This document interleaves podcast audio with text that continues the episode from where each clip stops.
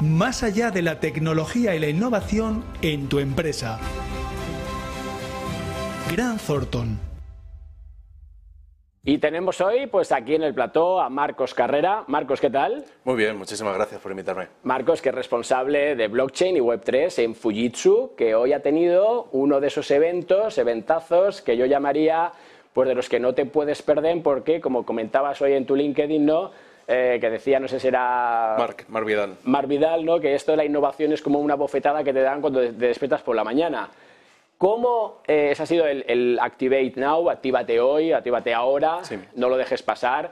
Cuéntame, Marcos, uno, ¿qué habéis hecho ahí? Y vamos directos a cómo me activo utilizando blockchain y activos digitales, tokens, en este ecosistema. Bueno, lo primero, este evento no solo era el Activate Now, sino el 50 aniversario de Fujitsu en España. Entonces hemos explicado cómo somos una empresa líder en innovación y aún más te digo en disrupción, porque mi post en LinkedIn era sobre disrupción. Efectivamente.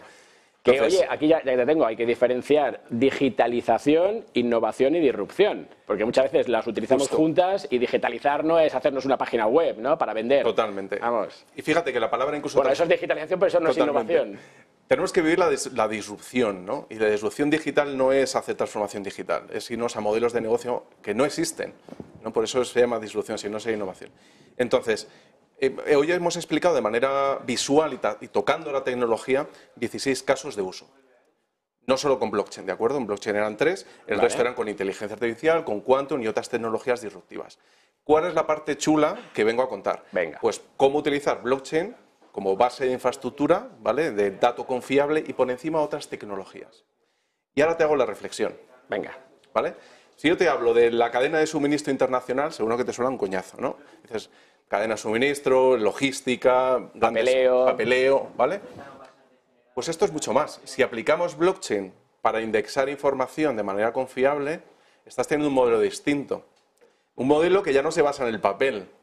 ¿vale? Entonces, nuestro caso de uso en el puerto de Hamburgo, un caso completamente real y muy consolidado ya, ha sido ahorrar un 30% en tiempo, pero un 25% en costes. Y esto me dirás, bueno, Marcos, y pero en errores. y en errores.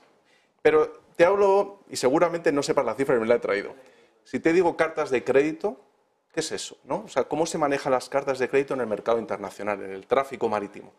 Pues son 1.200 millones mensuales de dólares.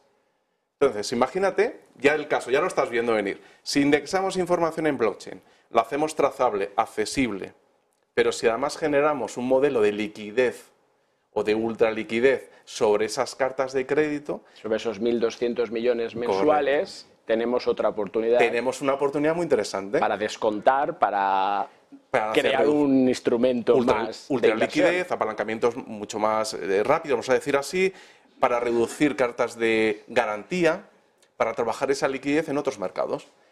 Imagínate las cifras que podemos estar hablando. Con lo cual, para mí me parece el caso perfecto, porque trabajas la parte más básica de infraestructura de datos y confiabilidad, pero tienes la opción de generar nuevos modelos. Por ejemplo, ESG. Si yo consigo enlazar en esa cadena eh, de suministro mucha información en la que además añado temas de CO2, ¿vale? Pues estás haciendo el ciclo perfecto. Otro caso de uso que tengo a contar, que ya me preguntaba sobre el gemelo digital famoso gemelo digital. Yo empecé a hablar de gemelo digital hace seis años, pero sin, blockchain. Yo lo vi, pero ya no en tanto en negocios, sino en, estar durmiendo y tener nuestro gemelo que estaba... Trabajando. Eh, exactamente. Produciendo, vamos a decir, no trabajando. Produciendo.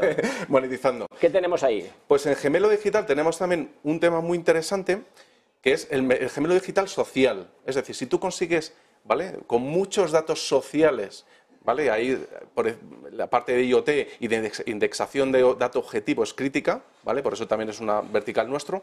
Lo indexas sobre blockchain, tienes muchísimos datos para hacer modelos sociales, de mejora social, ¿vale? Entonces, este punto nadie lo está trabajando. ¿Vale? Sí que es muy etéreo, suena muy etéreo, pero tenemos... Claro, suena como más proyecto, no hay nada que tengamos en marcha. Sí, no, no, hay proyectos. Por ejemplo, imagínate el tráfico en tiempo real.